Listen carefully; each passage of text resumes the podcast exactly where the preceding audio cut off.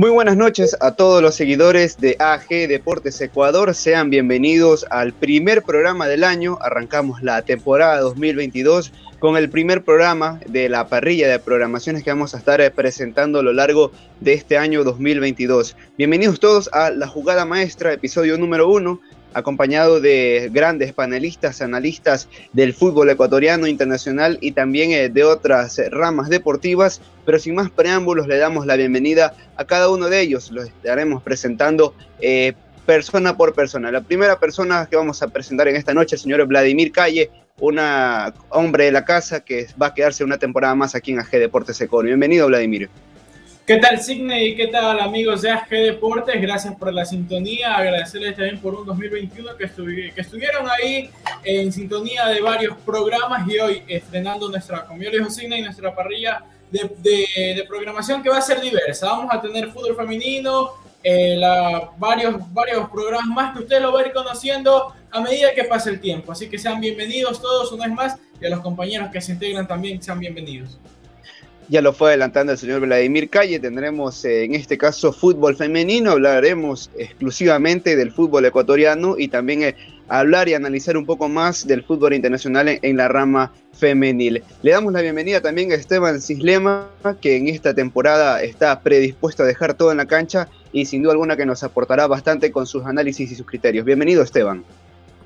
Hola, ¿qué tal Sidney? ¿Cómo estás? Vladi, Leo, Alan, ¿cómo están? Un gusto, un saludo a todos en esta noche de, jueves, ¿no? Una noche bastante fría, al menos aquí en Quito. Quiero extenderles un saludo, es un placer para mí compartir este panel con ustedes, excelentes, excelentes periodistas que, se están formando, ¿no? Y en, en, realidad en esta noche tenemos un montón de contenido. Vamos a hablar de fútbol, de las contrataciones que se han hecho. El Deportivo Cuenca ha hecho un montón. Liga ha sacado una que otra as bajo la manga por ahí. Todavía existen ciertos, este, ciertos ciertos enigmas, pero por ahí se van construyendo los equipos y esta temporada se viene bastante interesante.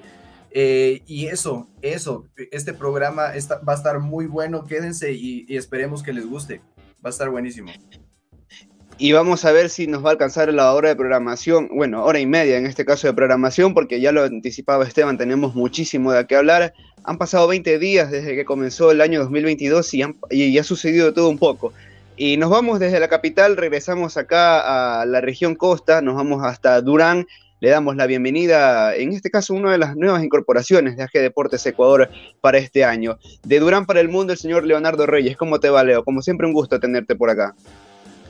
¿Qué tal, Sidney y amigos, compañeros, también panelistas y todas las personas que ya están conectadas aquí a la programación de AG Deportes? Sin duda alguna, es un placer acompañarlos y poder comentar, disfrutar del deporte, del fútbol, del baloncesto, con lo que se amerite. En el caso, vamos a estar aquí analizando todos y más todos los jueves aquí con nosotros de la noche. Otro de los fichajes eh, flamantes de AG Deportes Ecuador para esta temporada. En este caso nos regresamos a las, hacia el norte, hacia la ciudad de Milagro, el señor Alan Barros, que también estará acompañándonos a lo largo de esta temporada 2022. Bienvenido a los micrófonos de AG Deportes Ecuador, Alan. Bueno, muchas gracias por la bienvenida, Sidney. También a todos nuestros, bueno, el día de hoy panelistas acá el día jueves, a Esteban, a Leo, a Vlad y a todos los que hacen AG Deportes, gracias por la oportunidad. Esperando también este año no cumplir con las expectativas que todos tenemos dentro de lo personal también. Y obviamente acá todos los jueves con nosotros, dar el análisis de lo que es tanto el fútbol nacional, internacional, así como otros deportes variados también que tendremos. Todo acá en AG Deportes. No se olviden de comentar, de compartir a través de las redes sociales esta transmisión, eh, la jugada maestra en su episodio número uno. Vamos a arrancar eh, en este caso con la pretemporada de los equipos del fútbol ecuatoriano.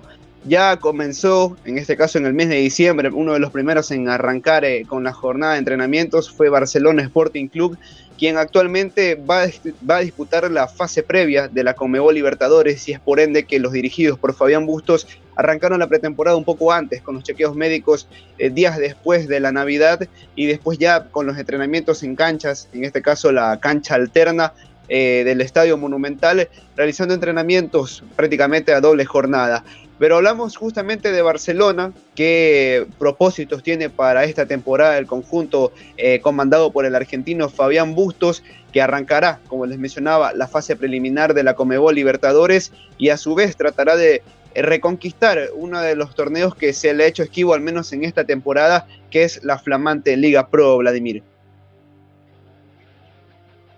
Así es, Barcelona que, inició, como lo dijo su mismo eh, presidente eh, Alfaro, que iba a iniciar la pretemporada enfocándose a un, a un cronograma que se le viene bastante complicado. Barcelona va a ser el primer club ecuatoriano en tener eh, partidos oficiales. En esta ocasión va a tener para jugar por la fase número 3 de la Comebol Libertadores y así sucesivamente ir avanzando para volver a hacer lo que consiguió el año pasado, llegar hasta la fase de grupos. Después se le viene una Liga Pro, se le viene después la fase 3, después se clasifica la fase 2 y también una posible Copa Ecuador donde eh, Barcelona está enfocado, ciertamente tiene algunas bajas, algunas altas también, la contratación eh, llamativa que, que sin, de, sin esperar alguna de Lucas Sousa terminó siendo totalmente sorpresa para todo, para todo el fútbol ecuatoriano. Es justamente uno de los equipos que quizás no ha hecho tantas contrataciones, pero cuando se necesitó reforzar, lo ha hecho, al menos en las últimas semanas, Esteban. Eh, el caso sonado más que todo es el de Leonay Sousa, que viene del fútbol uruguayo, este brasileño que viene en este caso y específicamente del Plaza Colonia, tiene buenas referencias del fútbol uruguayo y también ha sido uno de los más destacados justamente de ese torneo. También recordar que hubo, en este caso, fichajes, la incorporación de Lucas Sosa, eh, Carlos Rodríguez en esta oportunidad, pero ¿qué podemos hablar de estos fichajes que ha hecho, en este caso, eh, Alfaro Moreno para esta temporada 2022, Esteban? Bueno, en realidad el fichaje de Leonay Sousa no, no sonó mucho, más que todo porque no es un nombre de peso, al menos en el mercado del fútbol ecuatoriano no te genera esa, esa expectativa. Claro, no es un brasileño, y siempre eso te deja como, te, llena un poco de detalle, pero al fin y al cabo Barcelona no ha hecho eh, contrataciones excesivas como lo han hecho otros equipos. El regreso de Tito Valencia, tenemos a la Culebra Castillo, a Penilla, a Lucas Sosa, que bueno, e, el camisetazo tal vez, esa fue la mayor, la mayor bomba que generó Barcelona, al menos aquí en este mercado de fichajes. Lo de Carlos Rodríguez, el truque con Michael Hoyos, eh, fue bastante interesante.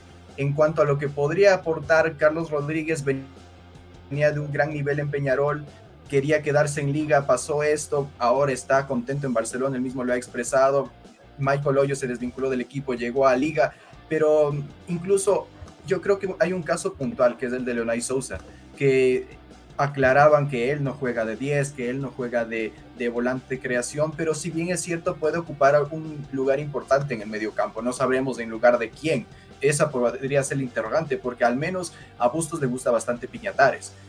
Quién sabe que le dé más, más apertura a otros volantes, a nuevos jóvenes. En esta pretemporada puede ir sacando algunos, por ejemplo, pero hay cosas que no, no están muy ciertas en Barcelona todavía. Yo quisiera ver cómo le va en la Copa Libertadores, porque las incorporaciones que ha hecho no han sido de, de mucha trascendencia. Incluso, por ejemplo, lo de Bayro Castillo es un problema para mí es el mejor lateral del Ecuador, de la Liga Pro y probablemente de Sudamérica, como se mostró en la alineación de la Comebol. Y que se te vaya Byron Castillo, que es lo que más necesita el equipo por sustento económico, es, va a ser un problema. Va a ser un problema para defensa en retroceso y en ataque también, City. Y, y, justamente Esteban saca dos temas interesantes. Eh, el caso de Lucas Sosa, eh, le quería preguntar a Leonardo si él considera como un camisetazo por parte del jugador o el defensa argentino nacionalizado ecuatoriano y también eh, preguntarle justamente de los fichajes de igual manera para que opine y, y también se vaya sumando a este criterio que también mencionaba Esteban lo de Byron Castillo, que ojo, eh, horas atrás se, habla de que puede emigrar al fútbol mexicano y que su costo estaría sobrepasando los 4 o 5 millones de dólares, eh, Leonardo. Bueno, aparte de hablar de lo que puede salir, que aún no se confirma, hablé un poquito de lo que llegó y de lo que está pasando. Lo que mencionaste, Lucas Sosa. En primer lugar, camisetazo es. Camisetazo es. Si, sale de Melec y va al, al rival de patio a Barcelona es un camisetazo y por donde lo vea. Ahora, lo que yo considero camisetazo, que incluso he tenido discusiones con otras personas o en otros paneles, por lo que se llama camisetazo, digo, Lucas Sosa, yo sí lo considero camisetazo.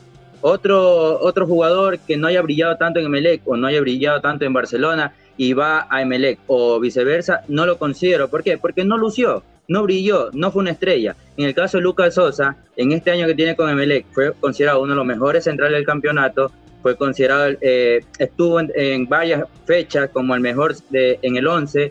Entonces, para mí, un grande, una estrella, como lo es Lucas Sosa, saliendo de Melec y yéndose a Barcelona, es un camisetazo terrible, a mi, a mi parecer. Pero ya ahí tiene, hay que entenderlo, el jugador puede jugar donde le da la gana, pero eso uno lo ve de afuera.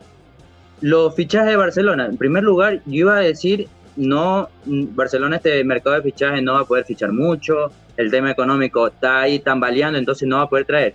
Luego fichan, como lo digo, a Lucas Sosa, uno de los mejores centrales. Viene Rodríguez, que jugó bien en liga, viene de Peñarol, un equipo grande, no un, un equipo pequeño. Y ahora traen eh, también a Leonel Sousa, que nadie se lo imaginaba porque no andaba en el radar de nadie.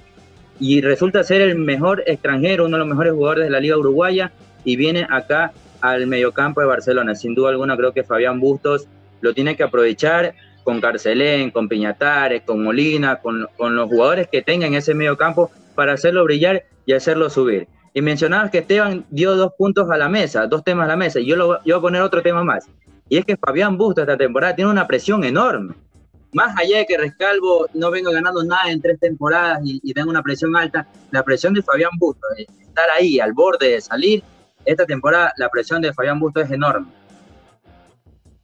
Y allá justamente quería ir con, con, Alan para ir cerrando la primera rueda, en este caso de, de, comentarios y de criterios acá en la jugada maestra en su episodio 1 a través de AG Deportes Ecuador sumarte también, eh, si lo consideras como un camisetazo, argumentalo de igual manera y también si es presión, de, eh, como lo menciona Leonardo, si es presión de Fabián Bustos para este año, porque de entrada tiene que jugar la fase preliminar y además de que la final de la Comebol Libertadores va a ser en su estadio y que de entrada no vaya a estar ni siquiera en fase de grupos, ¿lo consideras como una presión también? A ver, este, dentro de lo que tiene que ver el, mundo de Barcelona, siempre todos los ojos del Ecuador van a caer entre los más grandes del Ecuador. Y al ver al Barcelona cómo, se, cómo hizo las contrataciones este año, la verdad sorprendió y mucho es verdad lo del tema de Sousa. Eh, no estaba dentro del radar, muchos recién conocemos a este jugador.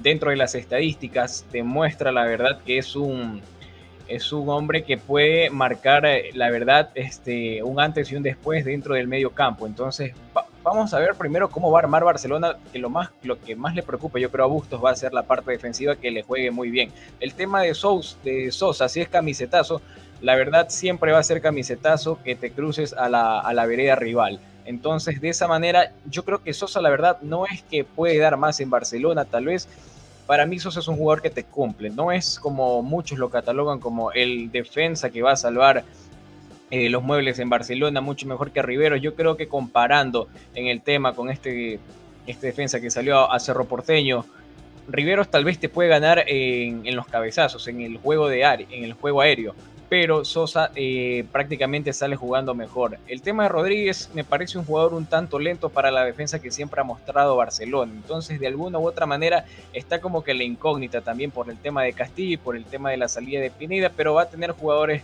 con que al menos. Considero que Barcelona es por nombre favorito para pasar el tema del repechaje de la Copa Libertadores. Y la presión para Bustos va a estar desde el arranque del campeonato hasta que finalice no tanto comparando el tema con Emelec, sino que Fabián Bustos va a tener la presión primero de que va a tener que clasificar a Barcelona a la fase de grupos. Segundo, hacer una liga pro y por qué no ganarla, porque la presión del hinchada de Barcelona va a ser que el conjunto canario salga campeón este año. Y después estaremos hablando del tema de Copa Libertadores, el tema del estadio, un 2022 que pinta para, para el Ecuador dentro de lo que tiene que ver con el turismo y las competencias, muy bien, la verdad.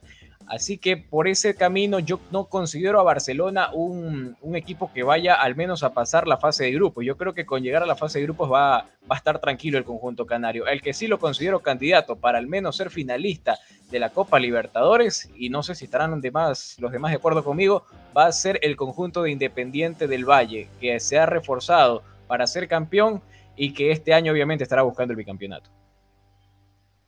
Ya fue lanzando ya su, criterio, en este caso, del candidato para el campeón de la Comebol Libertadores 2022, que es el Independiente del Valle. Lo estaremos analizando en unos minutos. Vamos ahora al otro lado de la vereda, en este caso el Club Sport Emelec, que para esta temporada eh, va a partir como el subcampeón del fútbol ecuatoriano y ha hecho una gran cantidad de incorporaciones, otros que vienen cedidos de otros clubes, eh, prestados durante una temporada o dos temporadas. Pero ¿qué podemos hablar de este Melec 2022, Vladimir? Que si bien es cierto, la mayoría de los clubes, como para analizarlo un poco más en general, han hecho su pretemporada o están haciendo sus entrenamientos en sus ciudades respectivas. Esto por conocimiento público, ¿no? Por el aumento de casos, los contagios por COVID-19 que no permiten a los clubes hacer la pretemporada más allá de su ciudad y que al igual que Barcelona, el cuadro millonario hace sus entrenamientos, en este caso en el complejo del Polideportivo de los Amanes, Vladimir.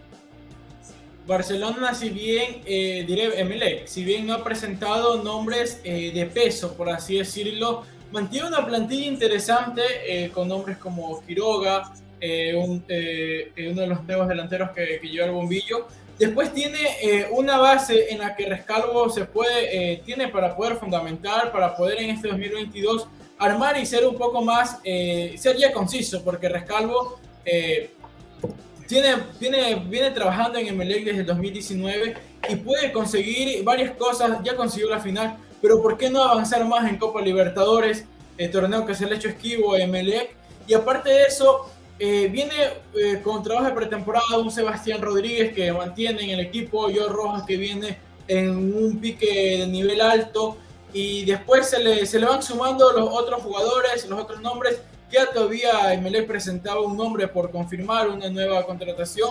Eh, entonces, Emelec viene a ver más que todo el esquema, la esencia de Rescalvo. Cómo ahora volver a armar ese equipo que si bien tienes la base, pero ahora cómo complementarlos con los que llegan porque de ahí para allá, eh, de ahí eh, Rescalvo tiene prácticamente un equipo conformado que si bien van a dar pelea, ya sabes cómo juega, ya sabes cómo, cómo contraatacar, cómo defender, a veces con una línea de tres inesperada, pero ahí va, Rescalvo va formulando ese equipo, va pudiendo eh, llegar a concretar con los nombres que están llegando para poder crear, eh, crear más juego y poder, ¿por qué no?, volver a llegar a la final de, de este torneo.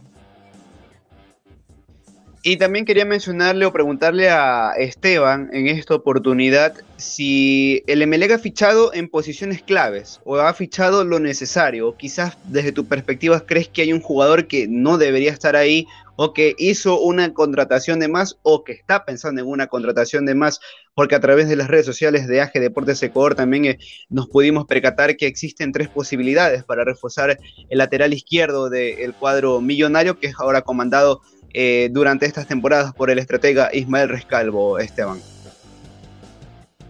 Eh, sí, sí, a propósito de lo que decía Vladimir, eh, lo de que Rescalvo está construyendo ya el equipo, bueno, desde mi criterio ya era hora, va, va tres temporadas sin resultado y en realidad es una preocupación, debería venir desde la dirigencia, eso se expresa ya hasta los hinchas, que básicamente Melec sí, en, instantes tiene un juego llamativo, puede llegar a instancias interesantes de cualquier competición que juegue, pero a la final se cae, ya lo vimos en, la Copa Sudamericana, lo único que tenía que hacer era máximo empatar y perdió contra Talleres, entonces en este sentido, con las nuevas contrataciones, yo creo, para mí, Marcos Caicedo está un poco de más. Sus potenciales son la velocidad, centros, para centros no es muy bueno, ya lo vimos en Liga de Quito, en Guayaquil City subió un poco su nivel, pero para mí Marcos Caicedo tal vez no tiene mucho espacio ahorita en este Melec. Roberto Garcés me parece un jugador interesante, podría funcionar como medio campo, tal vez como un recambio, alguna sustitución conjunto a Dixon Arroyo también.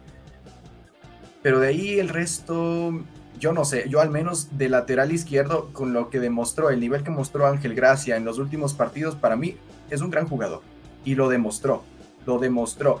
Todo el año pasó en la banca, todo el año pasó viendo el, fútbol, como se dice, y en los últimos partidos demostró. Hizo buenos centros, en las finales es el que más se las jugó probablemente. Y yo creo que este Melec ya no le veo tan fuerte, lo veo bastante endeble en realidad. Lo que nos ha mostrado, ya lo que nos ha enseñado Rescalvo es, es eso, que parece que construye el equipo y a la final no, no se encuentra esa línea. No sé qué piensas, Sidney. Y mira que eh, mencionas justamente el tema de la plantilla, la llegada en este caso de Marcos Caicedo, pero quizás uno de los problemas de Melec ha sido la extensa plantilla que quizás no la tuvo en temporadas anteriores. Ahora vemos que en, esta, en este cierre de temporada 2021 se vio mermado por la calidad de jugadores, no cantidad, calidad de jugadores. Porque sacaban a Joe Rojas, por ponerle un ejemplo, sacaban a Facundo Barceló, eh, ¿quién lo reemplazaba? No había un, buen, un buen, solo un buen jugador que logre retomar el nivel o por lo menos suplirlo como tal.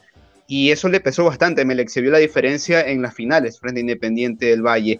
Y hago un paréntesis ahora porque hay un comunicado de última hora, en este caso con el tema del Delfín Sporting Club, porque de parte del, del, grupo de prensa del conjunto Cetáceo dan a conocer que por el momento no tienen pensado jugar en el estadio Hokkaido de Manta. Eh, voy a citarlo textualmente, estimados colegas, les hago conocer que el Delfín Sporting Club podría jugar la temporada 2022 en el Estadio Real Estamarindo de la ciudad de Puerto Viejo. Los altos costos de arriendo y peticiones de publicidad de los dirigentes de Liga Deportiva Cantonal de Manta nos obliga a solicitar un nuevo estadio en Manaví por lo que vamos a dialogar en los próximos días con los representantes de la Federación Deportiva de la provincia. Nos apena dar a conocer esta noticia a los hinchas del fin, pero no nos vamos a exponer a nuestra institución a pérdidas económicas mayores. Una noticia quizás eh, llamativa por el parte del cuadro Manavita, porque si bien es cierto, el, estadio Jocay ha sido como su casa, como su hogar, pero como ya lo dio a conocer en este caso parte del Departamento de Comunicación, a quien le agradecemos esta información, eh, no van a ser eh, posible o no se va a hacer posible que el cuadro del fin juegue en el Estadio Hokkaido por los altos costos que tiene el alquiler. Una lástima.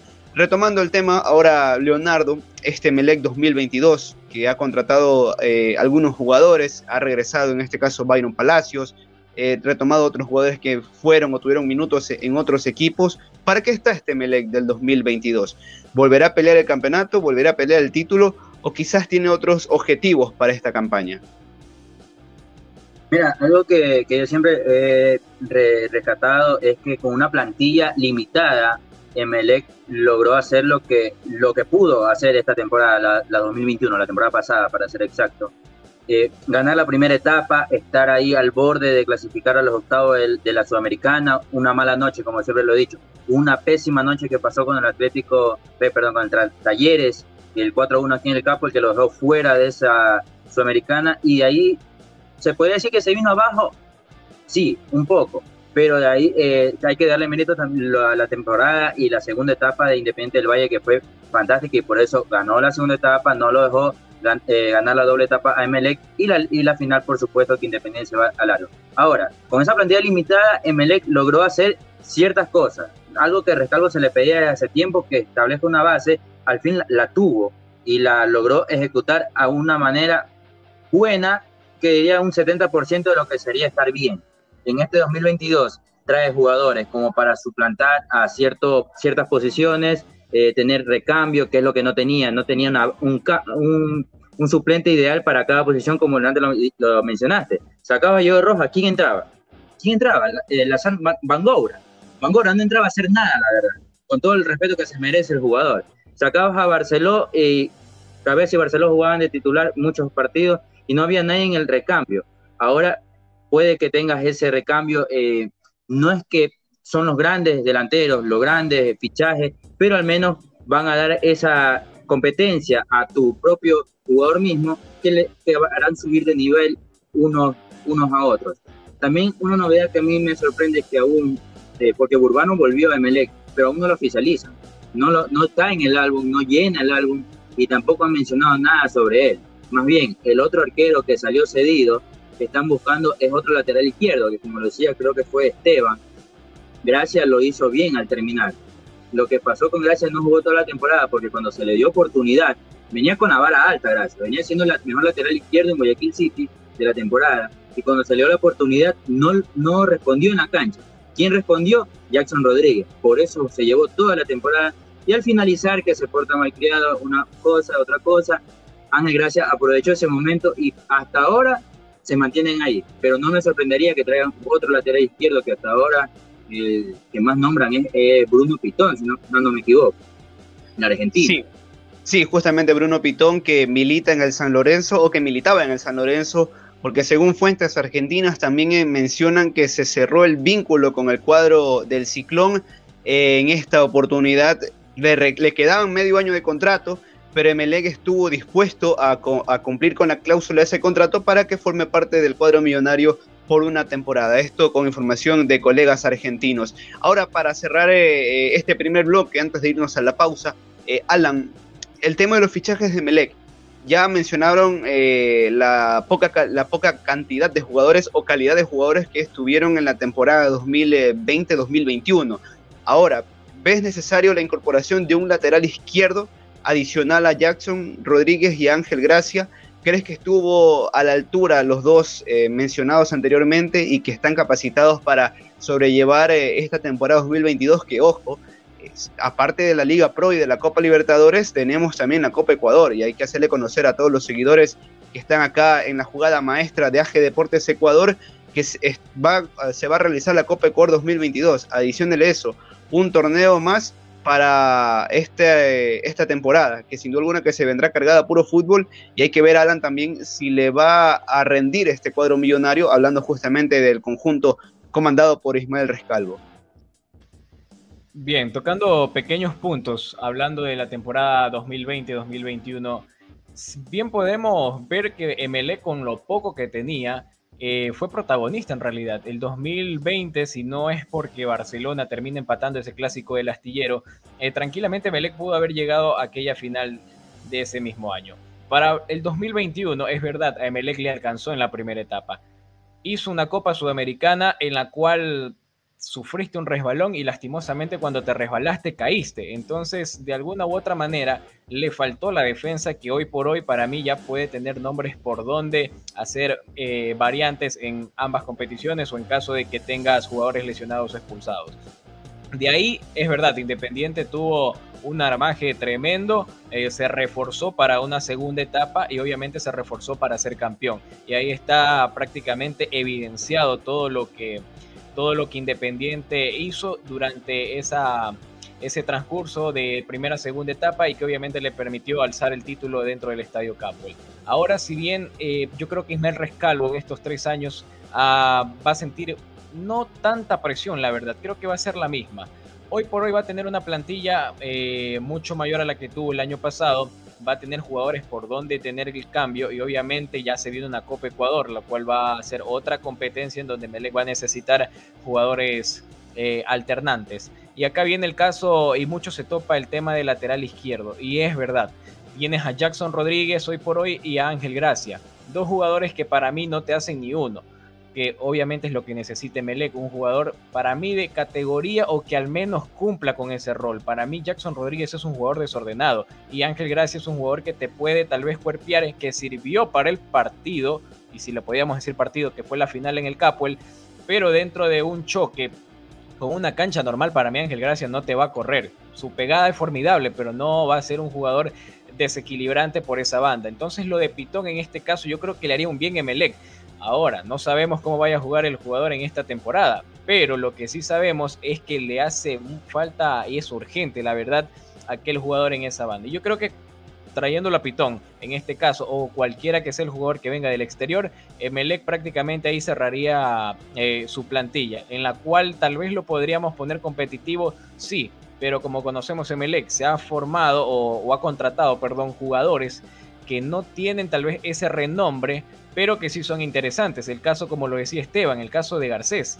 Roberto Garcés es un jugador con una proyección eh, no tan vistoso, podríamos decir, a, nivel de popularidad, pero sí puede ser este, interesante. Y para mí, más que Orejuela, sí lo es. Y puede ser más barato, es verdad. Entonces, Emelec ha buscado calidad dentro de un precio obviamente que le permita contratar. Ha completado una plantilla así para este año, ahora vamos a ver si le alcanza o no.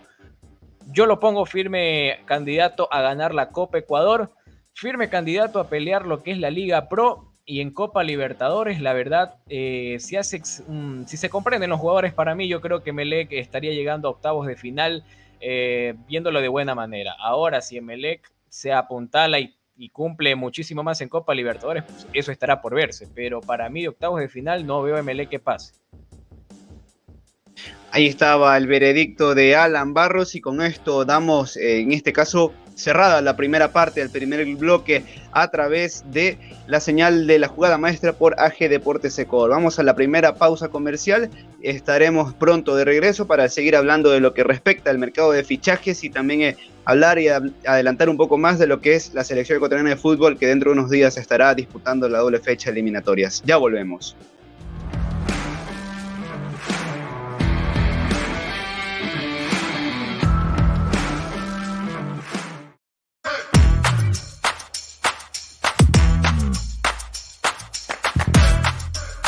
Corresponsal de AG Deportes aquí en Sevilla. Les hablo desde el Estadio Olímpico de la Cartuja. Para AG Deportes. Para AG Deportes. AG Deportes. Para AG Deportes. AG Deportes. De AG Deportes.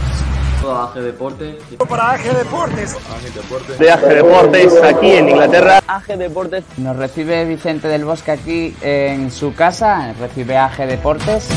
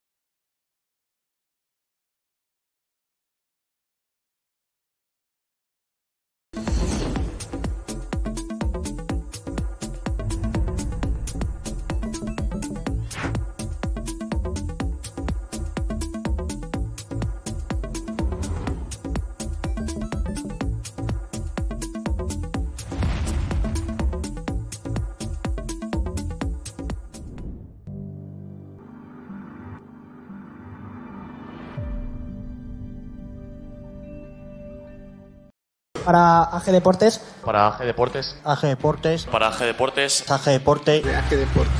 AG Deportes. Para AG Deportes. AG Deportes. De AG Deportes aquí en Inglaterra. AG Deportes. Nos recibe Vicente del Bosque aquí en su casa. Recibe AG Deportes. AG Deportes.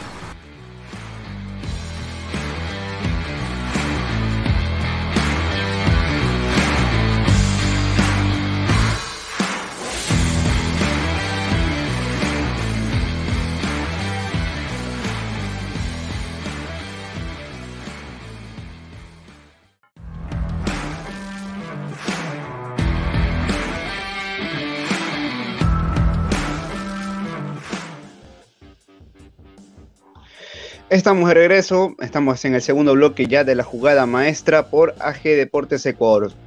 Estábamos hablando de Barcelona, estábamos dialogando del Emelec, lo que presentan estos equipos para la siguiente temporada que arrancará el 18 de febrero y que dentro de poco sabremos el fixture de la temporada 2022. Estén atentos que en cuestión de minutos estaremos dando a conocer los, los bueno, no horarios, sino la programación que va a tener la temporada eh, presente que va a arrancar en un mes aproximadamente. Vamos a continuar analizando en esta oportunidad, vamos a hablar del cuadro Albo, la Liga Deportiva Universitaria, que este año estará disputando la Conmebol Sudamericana.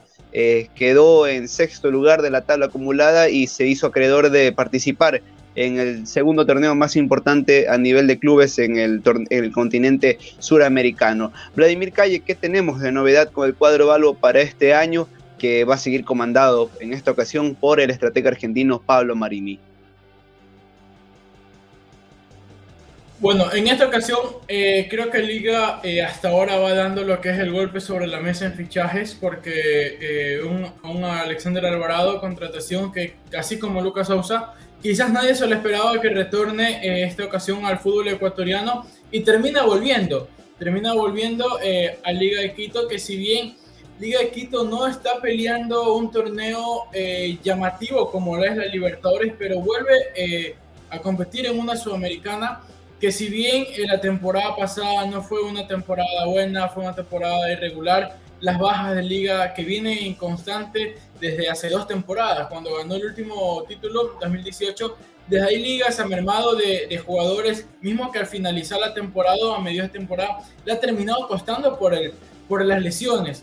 Eh, se, lesionó Adrián Gavarini y traen eh, al arquero eh, Falcón y también traen a Brian Eras que si bien es llamativo la contratación de dos arqueros, teniendo en cuenta que si Adrián Gavarini se recupera, estarían tres arqueros disputando el, pues, el, puesto de titulares. Sí, que ahora hay, hay, que ver el lado positivo. Tienes una Copa Ecuador en el cual puedes dar variantes, ver, ir probando tu equipo que ya va a jugar este domingo un partido amistoso eh, con Independiente del Valle. Aparte de eso, eh, Liga eh, mantiene un poco el esquema en ese medio sector con Ezequiel Piovi, quizás complementando con Michael Hoyos, que es una contratación llamativa también, esperando que el hincha Alba espera que rinda como rindió en Guayaquil City. Si bien no tuvo una temporada buena en Barcelona. Recordemos que Michael Hoyos venía de una lesión que lo alejó de la, de, la competición y eso fue que su nivel vaya bajando. De ahí Liga de Quito eh, ha metido nombres que si bien son llamativos en puestos diferentes, juegos, eh, que le puede ayudar más que todo a Marini a armar, el, armar el, equipo y con un escoto que si bien es discutido, su juego en Liga de Quito viene a ser algo importante en el momento del ataque. Va, el complemento Johan Julio también ese ataque, en ese triángulo que sabe formar Liga Quito. De ahí Liga Quito tiene que saber afrontar una Copa Ecuador que si bien eh, por no haberse jugado es el campeón vigente, y de ahí tiene eh, una Copa Sudamericana que si bien el primer paso es ganar la Muchurruna para poder clasificar a fase de grupos. Lo decía Pablo Marini en la primera rueda de prensa que la dio. El objetivo principal del equipo es llegar a octavos de Sudamericana directamente es llegar a octavos. Y recordemos que el nuevo formato de los Sudamericana solamente clasifica el primero. Es decir, que Pablo Marini va con todo y quiere ganar todo con Quito el primer semestre, que fue lo que él planteó en ese esquema. Primer semestre y después vemos lo que sucede ya en, segundo, en segunda etapa o el segundo semestre, como lo clasificamos acá. Esteban, la pregunta sencilla, pero que sé, perfectamente que te vas a explayar. Esta liga, esta liga deportiva universitaria de Quito está para clasificar a los octavos de final de la Comebol Sudamericana y te lo pregunto porque lo menciona Vladimir. El sistema o el formato es totalmente distinto. Desde el 2020 para acá, el que, el que se mete a fase de grupos clasifica al primero, el primero de los cuatro. Le pasó a Emelec en los seis partidos, que prácticamente fue el líder en cinco fechas. En la última dependía de sí mismo para ganarle a Talleros o sacarle el empate. Y al final de cuentas terminó perdiendo el liderato con el finalista de la Sudamericana de esa edición, que es el Bragantino. volviendo a la pregunta, ¿para qué está Liga Deportiva Universitaria? ¿Para llegar a octavos de Sudamericana? ¿Le alcanzará la plantilla que tiene, los fichajes que hizo? Bueno, yo creo que los fichajes de liga se dividen en funcionales y tal vez bombas.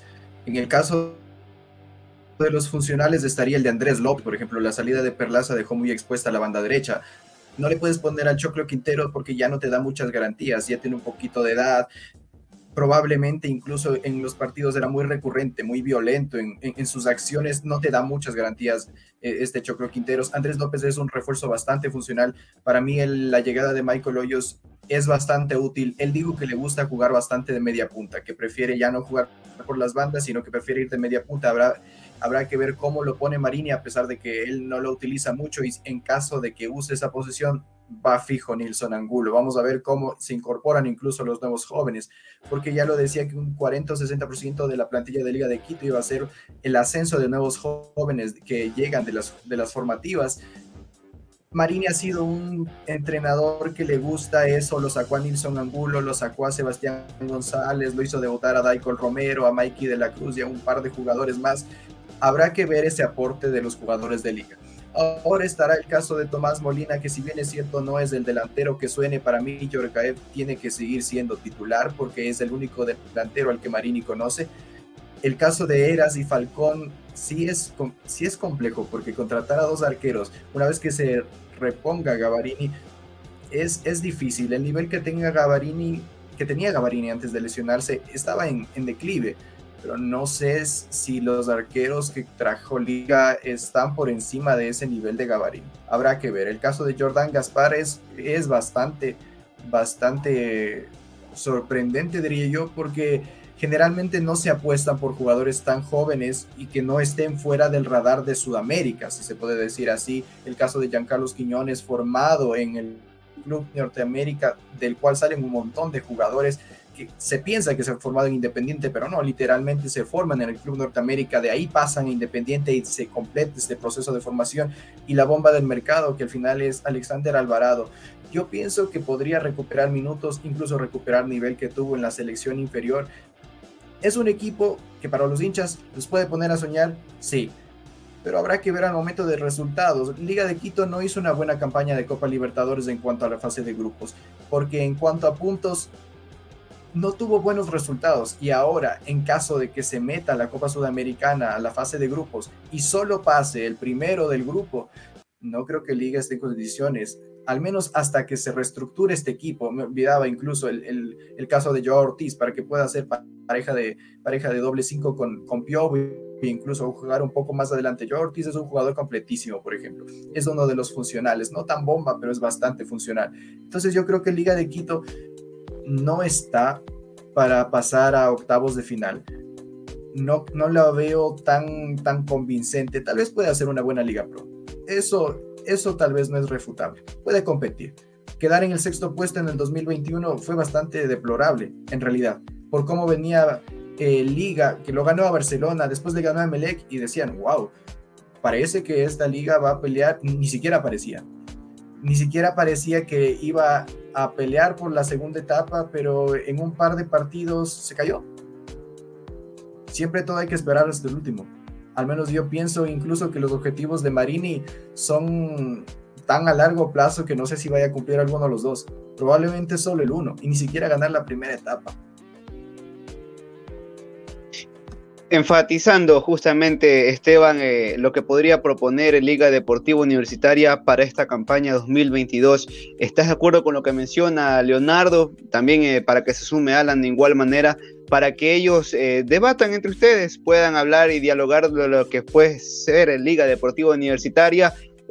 La, la, pregunta clave también, Leonardo, para ti el caso de Ortiz, la novela que se demoró un mes o una temporada, por ponerlo en, ese ejemplo de, series transmitidas a través de plataformas digitales.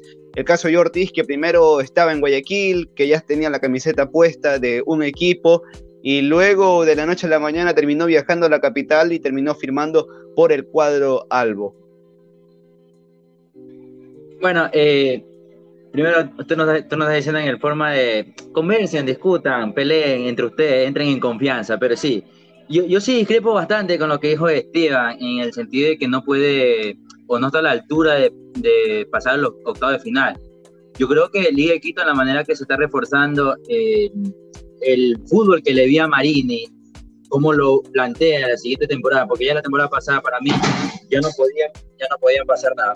No sé qué pasó, un accidente, alguien, alguien se mató aquí en la calle. Eh, ya, no, ya no daban para nada en ese, en ese equipo. Ahora de aquí para adelante sí pueden seguir con buenos resultados, con buenos con los fichajes que tienen. Yo creo que sí tienen con qué. Y en segundo lugar, yo creo que la Sudamericana no, no está demostrando un nivel muy amplio, no está demostrando un nivel súper inmenso por encima de los equipos ecuatorianos, incluso el de Quito, con los fichajes que tiene, como, lo, como tú lo mencionaste, el de Joe Ortiz, eh, los dos, dos porteros, que para mí es algo bueno y malo. Bueno, ¿por qué? Bueno, porque entre los dos se van a estar disputando para ver quién es mejor y esforzando al máximo y de eso saca provecho para que entre los dos crezcan, crezcan los dos, porque así se aprovechan los jugadores. Malo en otro sentido, porque el Liga de Quito no tiene mucho margen económico para fichar varios jugadores y, y digamos, desperdiciar, por decirlo de una manera tan vulgar, desperdiciar el margen económico en, dos en la misma posición con dos jugadores, para mí es algo absurdo. Pero bueno, ya se hizo. Y aún así creo que se está reportando de una buena manera. Eh, Ortiz, eh, Michael Hoyos, que creo que esta temporada la va, la, va a hacer mejor con Marini en ese equipo. Pero para mí, en general, Liga Quito sí podría pasar al octavo final de la Sudamericana también hay que ver si que no le toca con un Santos, si no le toca contra un Paranaense, bueno, no se puede porque ganó un Bragantino, pero es algo, algo sumamente complicado que tú tengas esa suerte en la fase de grupo, pero insisto, para mí sí pasa a, a los octavos de final. De igual manera, Alan, eh, ¿qué opinas acerca de esta liga deportiva universitaria? Y antes de darte el paso, eh, darles a conocer también a todos los seguidores de la jugada maestra por AG Deportes Ecuador, que ha sido ya eh, en este caso publicado de manera oficial el fixture de la temporada 2022 de la Liga Pro Betcris. En cuestión de minutos estaremos proyectándolo por acá a través de la señal de la jugada maestra por AG Deportes, con todos los partidos que se van a, concurrir o se van a realizar a lo largo de la, del año. Eh, ya tenemos la, fecha confirmada de la número 1, la número 2 hasta la número 30. De igual manera, fase 1 y fase 2 que va a ser este año. Así que, Alan, retomando el tema de Liga Deportiva Universitaria, ¿estás de acuerdo con Esteban con, o con Leonardo acerca de lo que puede ser el cuadro eh, universitario para esta campaña? Si está para algo más, si pinta como candidato para ganar el título, o quizás hay que reservarse o esperar a que se vayan dando ciertos resultados o cómo se va desarrollando el estilo de juego de Pablo Marini. Bueno, este, dentro de mi opinión, yo creo que hay que esperar. A Liga hay que esperar. Con los jugadores que ha traído, eh, yo creo que tiene tuvo una tendencia a contratar como en su momento ha contratado Emelec, ¿no? Jugadores no tan vistosos en este caso, eh, provenientes de, como por ejemplo, a ver, tenemos el caso de, de Tomás Molina, que viene de Ferrocarril Oeste, o sea, jugadores de perfil bajo, podríamos decir. No en este caso, por ejemplo, el tema de Alexander Alvarado, que viene del, Orlando City. O sea, hay nombres interesantes, la verdad. Y dentro del arco, que es una de las cosas que más se tenía, al menos eh, una duda, podríamos decirlo, era porque Adrián Gavarini se había lesionado. Llega eh, Brian Eras y y por el mismo momento comienza también la contratación y se da efectiva la de Gonzalo Falcón. Entonces, en arqueros vamos a ver cuál es el que va a pelear el puesto, porque no, olvidemos que también Liga tiene a Leonel Nazareno. Son tres arqueros que tienen en este momento eh, aptos para jugar y que vamos a ver cuál es el que va a entrar dentro de ese 11 titular. Para mí, Brian Eras era el candidato. Ahora con la llegada de, de Falcon hay que ver... Eh, cuál es el que, el que va a llegar a ser el titular inamovible, podríamos decir, dentro del arco, o si se va a alternar, como en este caso obviamente se va a dar dentro de la Copa Ecuador y lo que tiene que ver con el tema de Copa Libertadores. Si bien podríamos hacer este énfasis en que Marini ha sido un técnico que de catástrofes eh, ha sacado una Liga de Quito que se mantuvo en competencia, no es que fue la gran cosa también.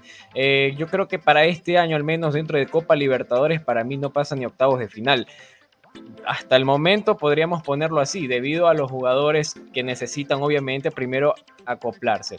Ahora, si lo hacen de manera rápida va a ser extraordinario y muy bien por Liga de Quito, pero para mí lo veo muy complicado en este tema de recambio entre varios nombres que se va a ver.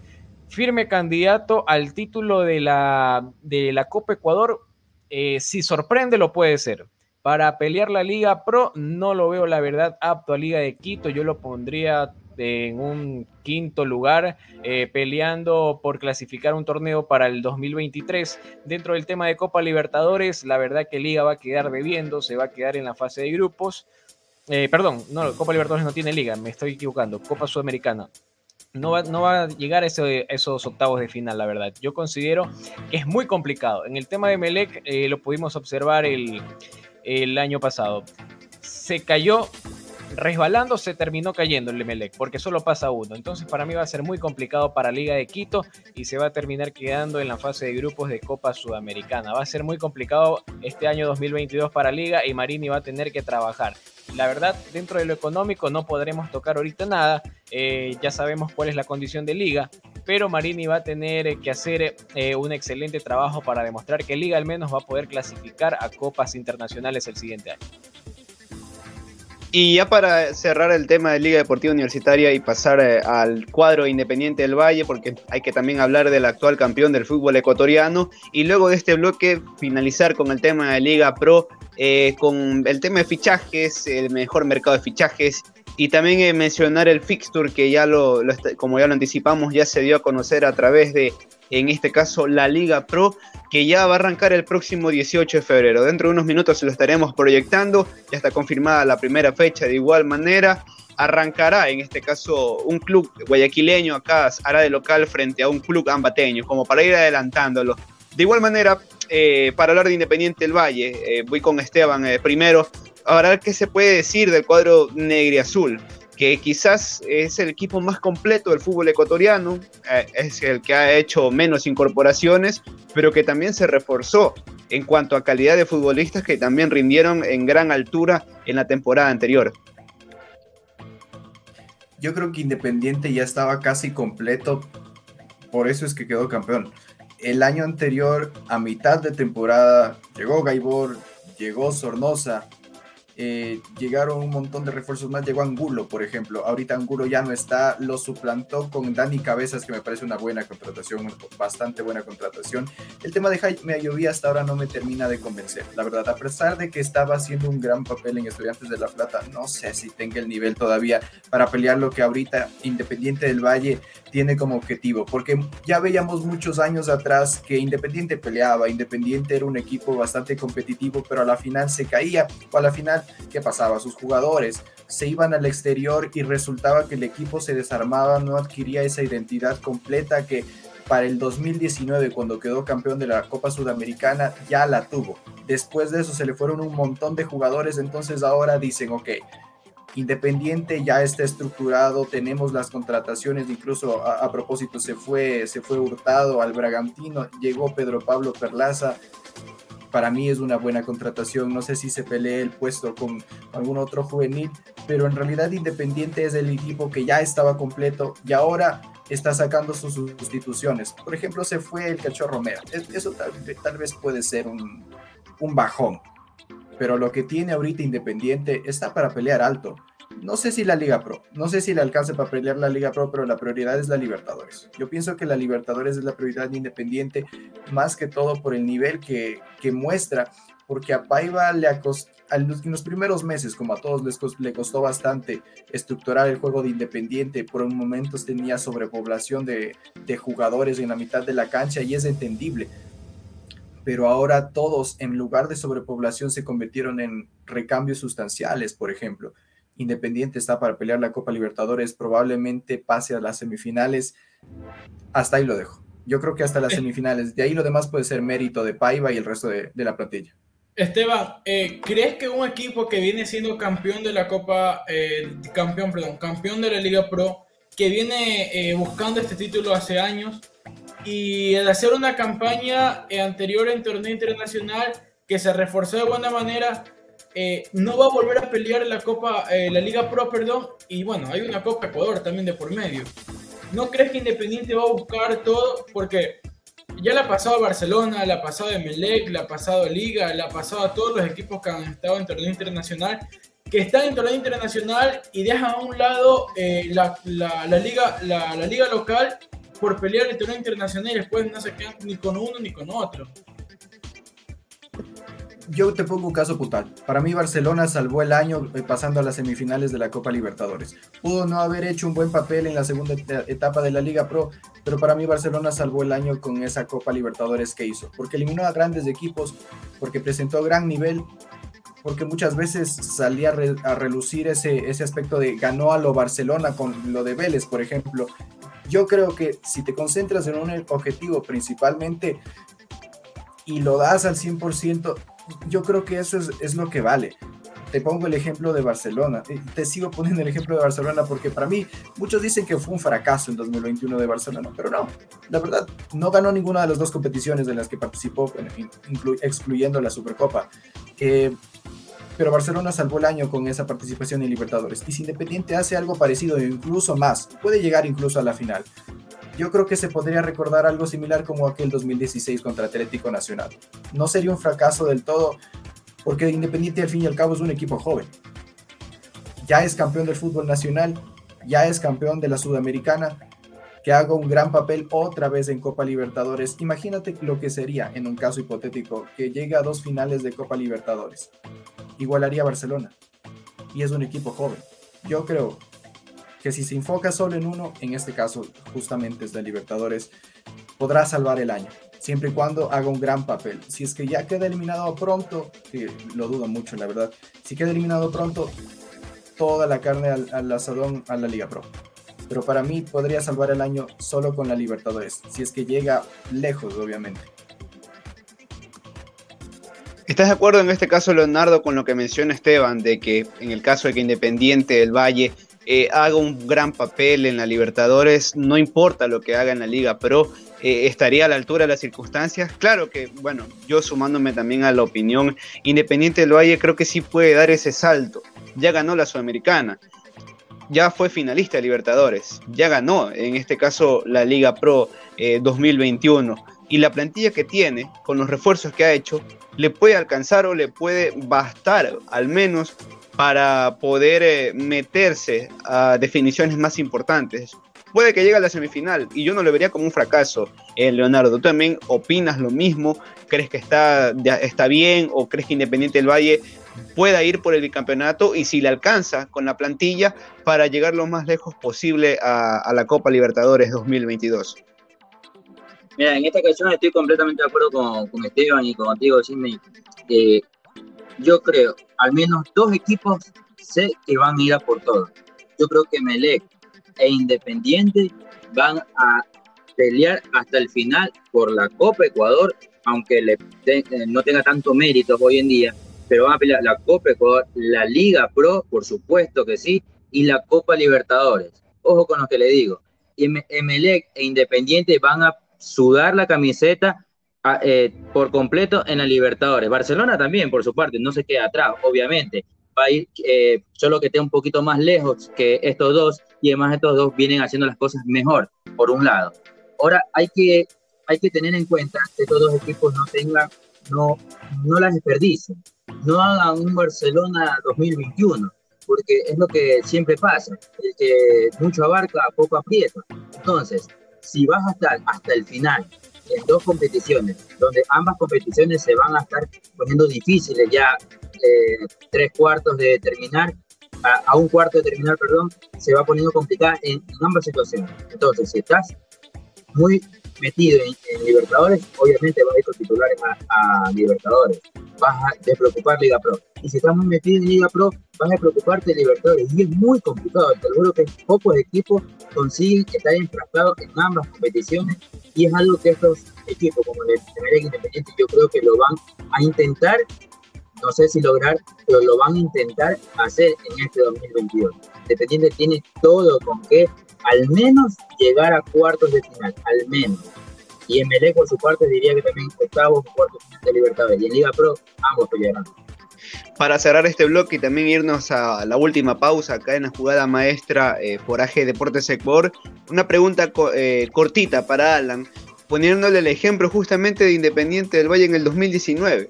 Fue la última vez que existieron tres torneos al mismo tiempo en el fútbol ecuatoriano. Hablo de, en este caso, la Liga Pro, hablo de la Copa Ecuador y a su vez estaba disputándose torneos internacionales, Copa Libertadores y Sudamericana.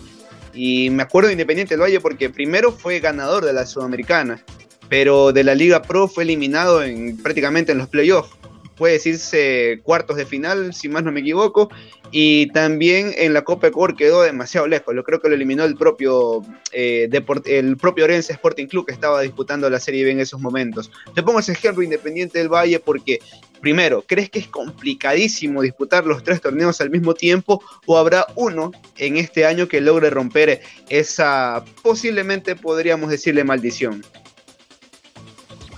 Bueno, eh, dentro de ese, de ese aspecto, la verdad, mm, no considero que puedan romper la maldición. La verdad que tres torneos al menos te va, te va a mermar dentro de, dentro de lo que tiene que ver a si tengas un equipo eh, completamente alternante, con este caso Independiente del Valle, sabemos que si se va uno pueden salir tres jugadores de las canteras. Entonces, de alguna u otra manera vamos a ver un Independiente que sí va a pelear la Libertadores. Eh, aunque su cuerpo técnico ya dicho que lo primordial va a ser el bicampeonato. Eh, yo creo que Independiente del Valle por ese lado puede, puede hacerse tal vez un adicto a querer ganar ya copas nacionales y sentar un precedente de una década dorada dentro del fútbol ecuatoriano. Pero la Copa Libertadores es aquella, aquella gloria que obviamente la quieres tener. Tuvo la oportunidad en el 2016, es verdad, no salió. Para 2019 ganaste la Copa Sudamericana, pero terminaste eh, eliminado en lo que eran los playoffs y la Copa Ecuador. En... Pero, a ver, pongámoslo en este, en este asunto. Jugar a nivel internacional en muchas ocasiones no es lo mismo que jugar dentro del Ecuador supongamos, en un ejemplo, juegas contra Palmeiras, vemos que Independiente le puede ganar a Palmeiras, vienes al campeonato ecuatoriano, pero pierdes con Emelec. Eso no quiere decir que Emelec sea más que Palmeiras. Entonces, cada partido es muy diferente e Independiente sabe cómo plantear ante los rivales. Yo creo que este equipo de Independiente, sea cual sea el técnico que, que tome, y no quiero decir con esto que vaya a salir Paiva, sino que sea cual sea el técnico que venga, en estos momentos, así sea Vladi que coge el equipo Independiente del Valle, Independiente va a pelear cualquier torneo que se le presente. Yo no lo pongo tal vez firme candidato a ganar la Copa Ecuador porque las prioridades van a ser para mí la Liga Pro y la Copa Libertadores. Ahora, en ese transcurso, al inicio vas a tener oxígeno, pero después, conforme vaya pasando el calendario, vas a llegar a un punto en el que vas a decir o me voy por la Copa Libertadores o me termino asegurando la primera etapa al menos de la Liga Pro. Y ojo, puede que sí consiga ese tan anhelado objetivo, ganar la primera etapa y a la vez pelear la Copa Libertadores, ya que hoy está, durante estos últimos años no hemos estado hablando de una Copa Libertadores que termina a mitad de año, sino que se tiene una prórroga hasta final. Entonces, de alguna u otra manera, yo considero que Independiente, y si me le das para firmar ahorita algo, yo te puedo afirmar que Independiente puede ganar la primera etapa y seguir peleando la Copa Libertadores. Y para mí, eh, para mí yo lo pongo firme candidato a ser finalista, la verdad. Si llega a cuartos o semifinal, o sea, ya va a ser también cosa del, del fútbol. Pero yo sí lo puedo poner Independiente del Valle dentro de las contrataciones que ha presentado como uno de los firmes candidatos al título de Copa Libertadores. Y al menos ganador de la primera etapa te lo puedo dar como firmado. Si es que se va de largo en Copa Libertadores, en la segunda tal vez no le alcance. Y vamos a ver cuál será el finalista. Y ojo, eh, no hemos hablado creo del 9 de octubre, pero también hay que tener mucho cuidado y creo que ya mismo hablaremos eso del, dentro de las contrataciones, que para mí 9 de octubre es uno de los favoritos y que va a ser para mí grandes partidos con Independiente y son los partidos que yo quiero ver en este 2022. Y justamente eso lo vamos a estar hablando en, la siguiente, en el siguiente bloque para cerrar ya el tema de Liga Pro. Ya estamos todos emocionados. Acá Leonardo está que aplaude. Eh, ya volvemos. Vamos a, a, una nueva pausa comercial y al regreso estaremos ya finalizando el tema de la Liga Pro. Cada uno dará sus candidatos o posibles equipos revelación. Y también, ahora sí, de forma definitiva, anunciarles la primera fecha y el resto del fixture a través de la señal de la jugada maestra por AG Deportes Ecuador. Ya volvemos.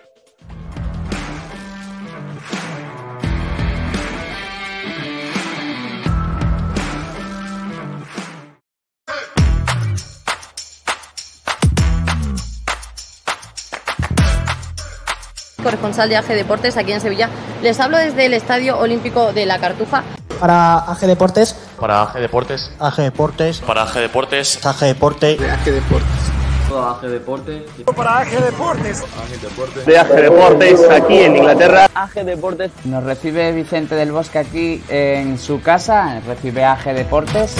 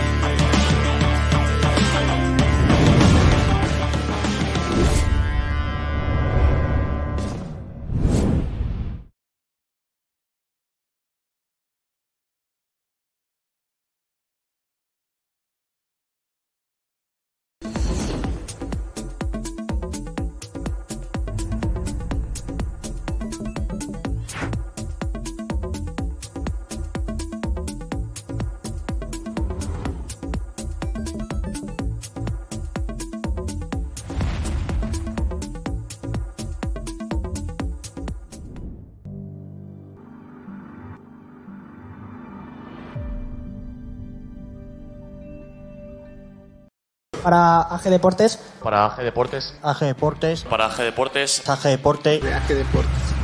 AG Deportes. Para Deportes. AG Deportes. De AG Deportes aquí en Inglaterra. AG Deportes. Nos recibe Vicente del Bosque aquí en su casa. Recibe AG Deportes. AG Deportes.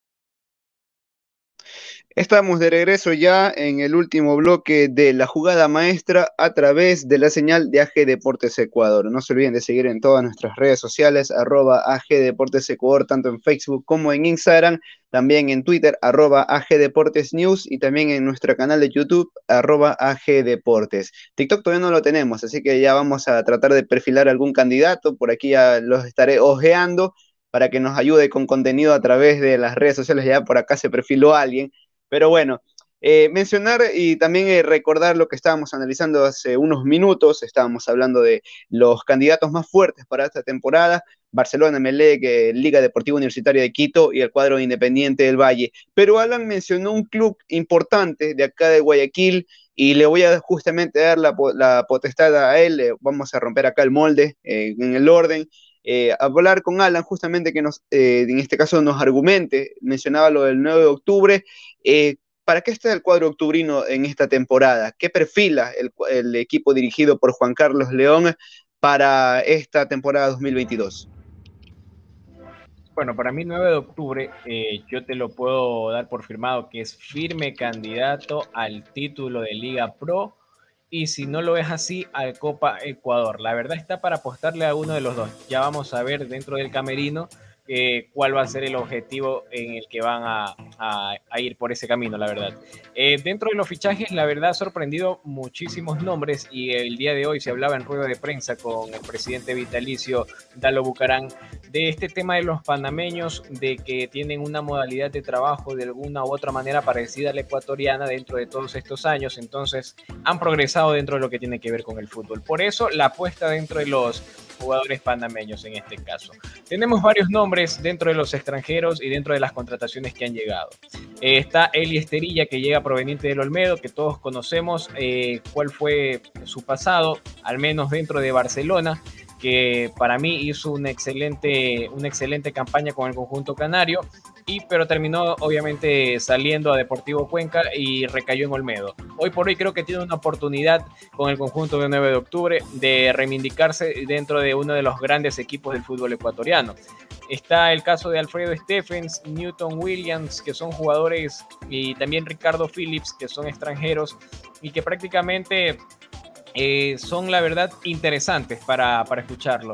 Eh, aquí en el fútbol ecuatoriano Torres abrió el, el, pase para, para buscar el mercado en Panamá. Después vino Fajardo en 9 de octubre mismo y también supo jugar muy bien y eso dio precedentes a que, a ver, vamos a Centroamérica a ver jugadores. El caso de Mushukruna con Ricardo D pero eso lo dejamos a un lado. Netamente hablando de 9 de octubre, yo considero que puede ser un equipo muy interesante y como lo decía eh, hace un rato, dentro de lo que tiene que ver con partidos o choques muy buenos para mí que serán en este año 2022, va a ser 9 de octubre con Independiente del Valle. Va a ser muy interesante ver lo que puede hacer el equipo de 9 de octubre, que no me lo descarte, porque si nos ponemos a comparar en este caso con los equipos del Guaya, Barcelona y Emelec, 9 de octubre como que tuvo la popularidad dentro de contrataciones. Por lo vistoso. Ahora vamos a ver en el terreno de juego. Para mí está para pelearle a cualquiera la verdad del conjunto de 9 de octubre y va a ser una campaña mejor que la de Liga de Quito. Perfilado para entrar a lo que es la fase de grupos en Copa Sudamericana. Y si se vuelve a acoplar muy bien el conjunto de 9 de octubre con el Pechón, va a clasificar octavos de final. Si te lo puedo afirmar ahora, 9 de octubre va a ser en Copa Sudamericana, creo que la mejor participación en su historia, obviamente, porque va a participar ahora. Y yo creo que estaría llegando a octavos de final, va a ser muy bueno. La verdad, yo lo considero que sí, va a llegar hasta octavos de final, va a pasar esa fase de grupos que va a ser muy complicada. Ojo, que solo entra uno, no entran dos. Así que si es que termina no clasificando por un resbalón, pues bueno, ya va a ser parte de, del, del, equipo. Pero dentro de lo que tiene que ver con el armaje, el cuerpo técnico y todo, apunta para que el 9 de octubre no creo que sea una sorpresa, porque ya el año pasado lo fue, pero sí va a remarcar el trabajo que se está haciendo dentro y fuera de las canchas. Y justamente sobre el cuadro octubrino que tuvimos la oportunidad de redactar a través de la revista digital de AG Deportes en España, hablando de la campaña que hizo el cuadro octubrino en la temporada 2021, como ya lo menciona Alan, una campaña muy interesante. Y a mí se me hubiese gustado, opinión personal, que el 9 de octubre se hubiese chocado con Liga de Quito de entrada en la fase preliminar. Creo que era un partido para alquilar a balcones, pero bueno, uno, los dos o en este caso uno de los dos, o ninguno, estará en, en, la fase de grupos de la Comebol Sudamericana, pero hubiese sido lindo un duelo de tal magnitud, ¿no? Con, y miren que ahora eh, ambos equipos se han reforzado de una manera muy interesante y lo que puede proponer también eh, será llamativo para esta campaña 2022. Ahora con Vladimir, eh, no, sí, Leonardo, continúa. Eh, justamente con lo que acabas de decir, yo el día del sorteo yo rezaba para que no se choquen los dos porque para mí son del, en Sudamericana son de los dos máximos referentes, Liga Quito y 9 de octubre. Y obviamente va a querer que los dos máximos referentes se metan en la fase de grupo. Yo que que se esperaba que se choquen para que solo uno. No, señores, eso no se dice, eso no. Son ojo, porque ojo, y los pesos pesados. de hablar. entrada, ¿por qué no? ¿Por qué no? Para medirlos, ¿de qué capacidad están los dos? Ojo, cuidado con el Mushuruna. Cuidado con Mushurruna, nada más digo.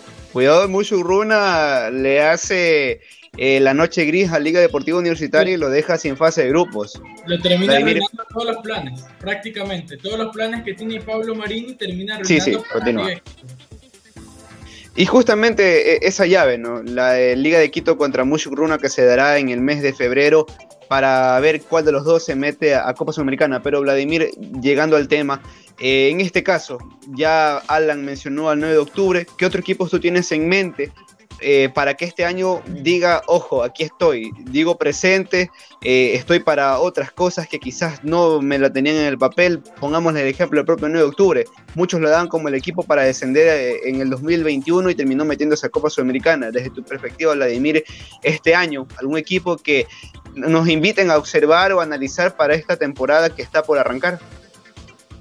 Bueno, si bien eh, los candidatos siempre son los que mantienen el peso, los que ya se los mencioné al principio, ahora sumándose, sumándole el 9 de octubre, yo creo que en esta campaña, más que eh, llamativo que va a ser uno de los candidatos, no lo veo así, pero veo que va a ser por la por el máximo de contrataciones que ha hecho. O sea, Deportivo Cuenca se ha llenado de contrataciones y creo que eh, Fred el Cachorro Mera es una contratación llamativa que sorprendió cuando eh, la dio a conocer el Deportivo Cuenca.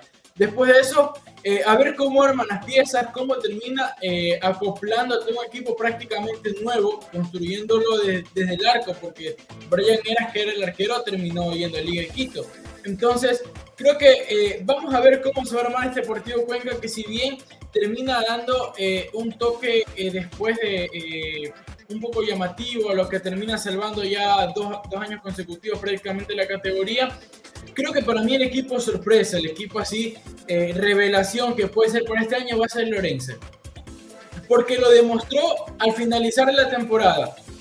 Le jugó Emelec de tú a tú, le terminó jugando el Deportivo Cuenca de tú a tú, le jugó a, los- a Barcelona, le jugó a, Emelec, le jugó a Liga Quito, le jugó a Independiente, de, de gran manera. El técnico eh, es español, tiene esa escuela y viene desde ahí.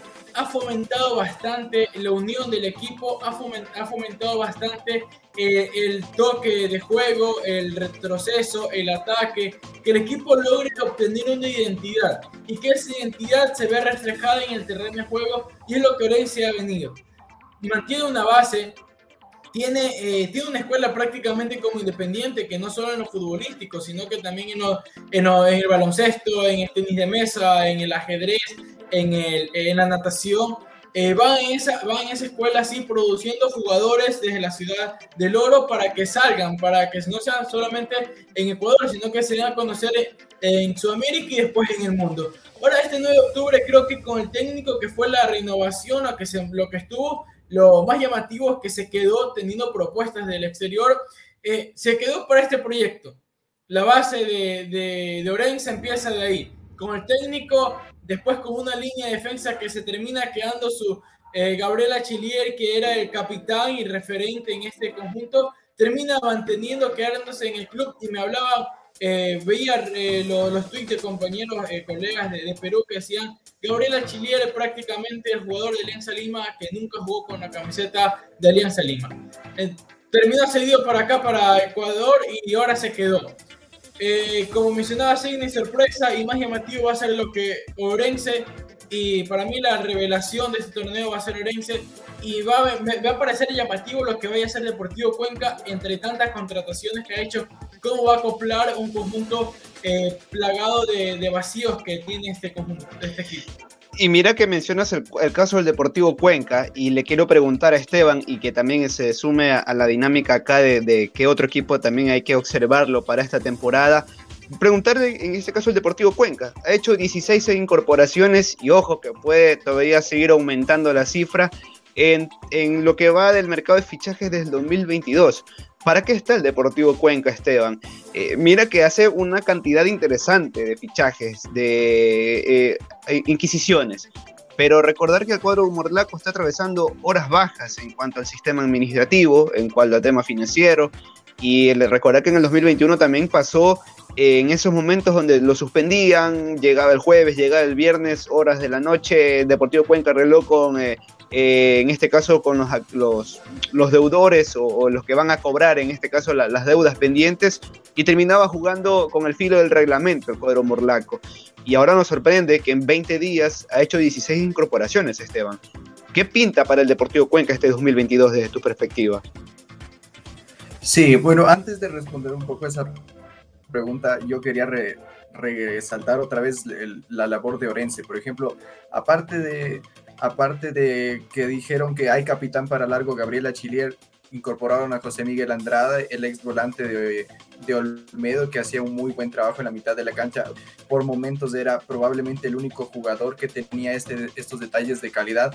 A Martín Alanís, por ejemplo, gran jugador que, que les dificultó a los equipos grandes cada vez que se enfrentaba contra el Manta y Jacobo Koufati. Estos tres nombres van a hacer que Orense sí, en verdad, pinte bastante bien. Y ahora un poco este, yéndonos con lo de Deportivo Cuenca, yo creo, sí se me hace raro que incorpore tantos jugadores. Obviamente hay que revisar sus, sus precios en el mercado, pero a pesar de eso, 16 incorporaciones es bastante, ¿no? Las más relucientes, la de Mateo Zambrano, la del Cachorro Romera, la de Balda, por ejemplo. En este caso, yo creo que el Deportivo Cuenca está planeando pelear y Piedra también, ¿cierto? Muchas gracias. Está peleando de media tabla para arriba. Ahora sí, porque en los años anteriores que pasaba, una de las primeras, la, las primeras etapas se caía y que pasaba en la segunda etapa le tocaba rematar, hacer partidazos a, a grandes equipos para salvar la categoría. Pero ahora yo creo que 16 incorporaciones, incluso para el financiamiento, yo que sé, probablemente aspire obtener un, un cupo, perdón, en las copas internacionales para devengar un poco esa inversión que se hace en tantas contrataciones, porque al fin y al cabo ese es el negocio del fútbol. Tú contratas y esperas resultados y los resultados muchas veces que eh, lo que más se necesita aparte de los títulos es réditos económicos. Porque muchas veces, si es que no existe ese balance, si contratas, contratas y no tienes ese intercambio eh, monetario, no puedes sustentarte. Incluso ya lo veíamos en el Deportivo Cuenca, no solo en el equipo masculino, en el equipo femenino también. El equipo, de, el equipo femenino del Deportivo Cuenca, incluso también hubo un, malentendido, entre comillas, entre la ex, ex dirigente Wendy Villón, actual ahorita dirigente de, de, de, de directora eh, técnica de, de Barcelona existió un, problema incluso hasta con el equipo femenino. Entonces el Deportivo Cuenca es llamativo, contrató bastante, necesita vengarlo, necesita un cupo en copas internacionales. Ahora siguiendo con Leonardo Reyes para cerrar ya este tema de Liga Pro, fichajes y, lo que eh, pintan los equipos para este año, sumando el tema del Deportivo Cuenca y a eso el Cumbayá Fútbol Club, que creo que es el único de todos los 16 equipos que no ha anunciado un solo fichaje. Quizás por ahí hemos visto en otros medios colegas que informan que tal jugador llegó al país y que se sumará al Cumbayá, pero las redes sociales no informan nada. Los medios de comunicación del Cumbayá no dan nada. Es más, no, no suben información o no mencionan algo en redes sociales desde que fue las festividades de Año Nuevo. Entonces, Leonardo, hablamos de un equipo que es de Serie A, primero. Segundo, hablamos también de un equipo que prácticamente va a jugar con la base de lo que fue el ascenso a la Serie A. Va a ser su primera vez. Se le fue, eh, se le fue escalada, se retiró Luis Fernando Fernández. Entonces, creo que por ahí también podríamos hablar de un, podríamos decir, un Olmedo 2.0 para esta campaña. La verdad, no conozco mucho el, el presente ni el pasado, eh, lo que hizo para el ascenso con ni, ni siquiera lo, lo, de Gualaceo, pero sí es novedoso lo que acabas de mencionar, que no, no presente ninguna contratación. Y sí recuerdo lo que había, había terminado el, contrato porque se retiró Escalada y, en fin, creo que Cumbayá vendría con la base y, y hacer, a esperar a hacer un 9 de octubre haciendo sorpresas aquí en la, en la Serie A. Y justamente hablando de sorpresas, para mí, yo tengo tres equipos que para mí van a ser sorpresas en este 2022. Y Dígalo. lo que mencionaban ustedes, eh, ala, sigo alabando a Orense, a Deportivo Cuenca, que bueno, 16 fichajes y creo que se pudo dar el lujo de hacer esos fichajes porque la mayoría son préstamos. Si, si, no son todos, la mayoría son préstamos y esto te puede, puede te da el lujo de hacer, de hacer esto, ¿no? Eh, Orense creo que ha hecho unas muy buenas contrataciones. También mi, mi tocayo, Leonardo Villagra, es el que vino del fútbol paraguayo, el goleador, me parece que es el fútbol paraguayo, vino también como no delantero de Lorenzo. Y para mí el tercer equipo que va a ser sorpresa en este año es el Muchurruna. Ojo con el Muchurruna también, para mí va a ser, eh, va a dar de qué hablar en este... en Le este ponemos ojito al Muchurruna. ojito al ponchito, ojito al ponchito. En este 2022 va, va a dar de qué hablar. Y hablando de también de favoritos para este 2022 a luchar por el campeonato, yo tengo un podio. Bueno, no, un podio de cinco podría, podría ser. Para mí, Independiente del Valle, Pos- Postulas a cinco candidatos para ganar eh, el, 2000, la- el campeonato 2022.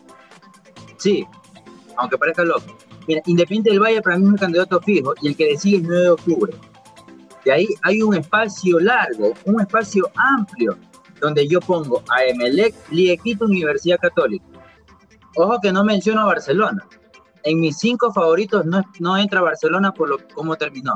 Pero esos son mis cinco favoritos. Liga de Quito, Emelec y, y Católica son los que llenan esos cinco. Así que ojo con lo que estoy mencionando, con Muchurruna, con Deportivo Cuenca y con los favoritos del campeonato como son Independiente y 9 de octubre.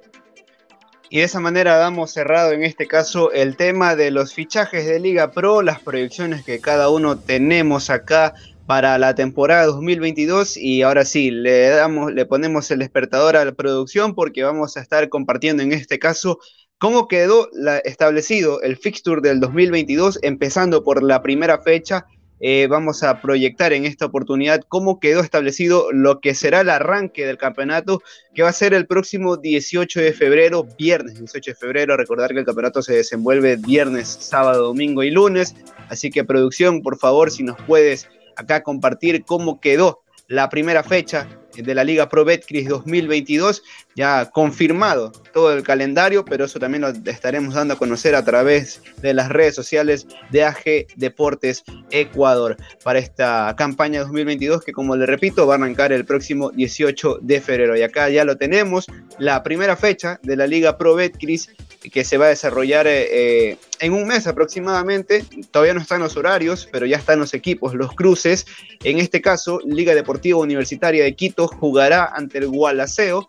Eh, jugará también eh, Barcelona, visitará al Delfín en la ciudad, de, en este caso de Puerto Viejo, como lo mencionábamos hace un- unos minutos, que posiblemente vaya a ser de local en la capital de, de la provincia de Manabí. Emelec jugará ante Macará en el estadio George Capwell. Eh, técnico universitario hará de local frente al 9 de octubre. Sociedad Deportiva Aucas visita a Lorenzo Sporting Club. Guayaquil City comienza de local eh, la campaña 2022 frente al Deportivo Cuenca. El campeón arranca como visitante, visitará al recién ascendido, el Cumbayá Fútbol Club.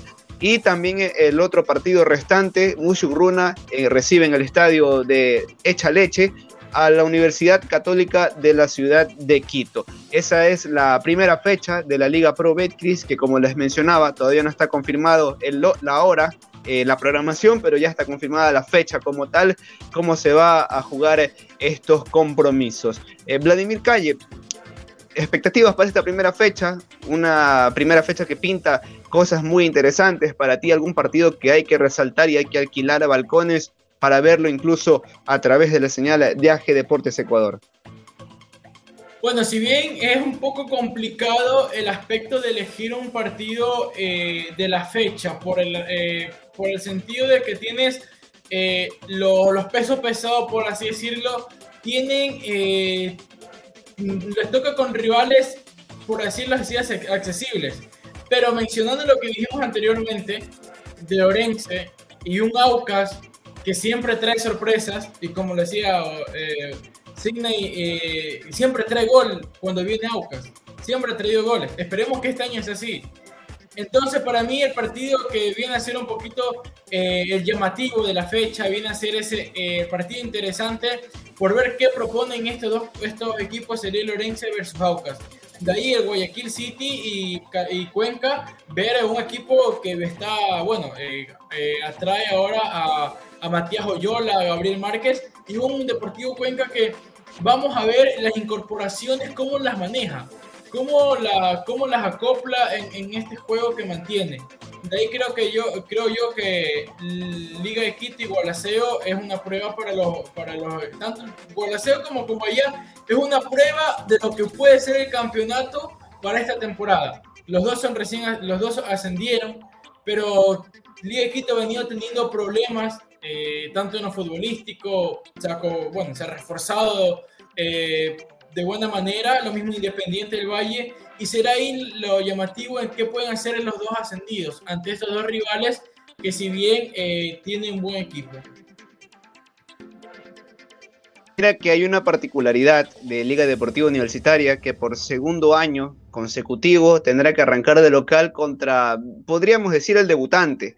En este caso el Gualaceo va a debutar en la Serie A eh, va a ser su primera vez. Liga de Quito también le tocó recibir al 9 de octubre la campaña anterior eh, en su estadio, eh, un equipo que recién regresaba a la máxima categoría después de 25 años. Hay que ver cómo responde el Gualdaseo también, ha hecho una cantidad también interesante de fichajes, pero habrá que verlo el desenvolvimiento dentro de la cancha. Esteban, para ti, lo más destacado, lo que podríamos hablar de la primera, de la primera eh, fecha del campeonato, que como les repito, arrancará el próximo 18 de febrero y ustedes también lo estarán viviendo a través de la señal de AG Deportes Ecuador. Bueno, antes que nada, yo creo que siempre es importante ver eh, a los dos ascendidos. En este caso, Liga Deportiva Universitaria contra Gualaceo y el otro, el campeón contra Cumbayá a pesar de que siempre los primeros partidos de los debutantes son bastante mentirosos, se podría decir, el 9 de octubre hizo una gran campaña y el primer partido lo perdió 4-2 con Liga. Podemos hablar de la altura, podemos hablar de la adaptación de jugar en la Serie A, bueno, pero al fin y al cabo no fue el nivel al que nos acostumbró 9 de octubre al resto del año, como esa goleada, por ejemplo, en Guayaquil, que fue impresionante, que le clavó a Liga los dos partidos más llamativos para mí serían los de los dos ascendidos. Me gusta el Delfín Barcelona, creo que es un partido interesante, más que todo con el antecedente de, del partido reciente que Delfín lo goleó a Barcelona. Fue un Barcelona desdibujado totalmente. Yo creo que ese partido está interesante. Emelec Macará también me parece llamativo, más que todo por eh, la fase inicial que ocurrió el año anterior antes de entrar a Copa Sudamericana. Tal vez em,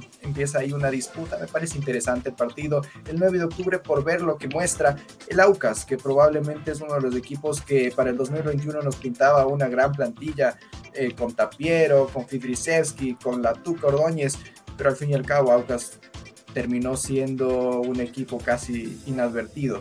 Podría decir que en este año da, da de qué hablar como siempre da de qué hablar. Tal vez me interesaría mucho la católica ahora que perdió al Pollo López, ahora que perdió a Tevez incluso.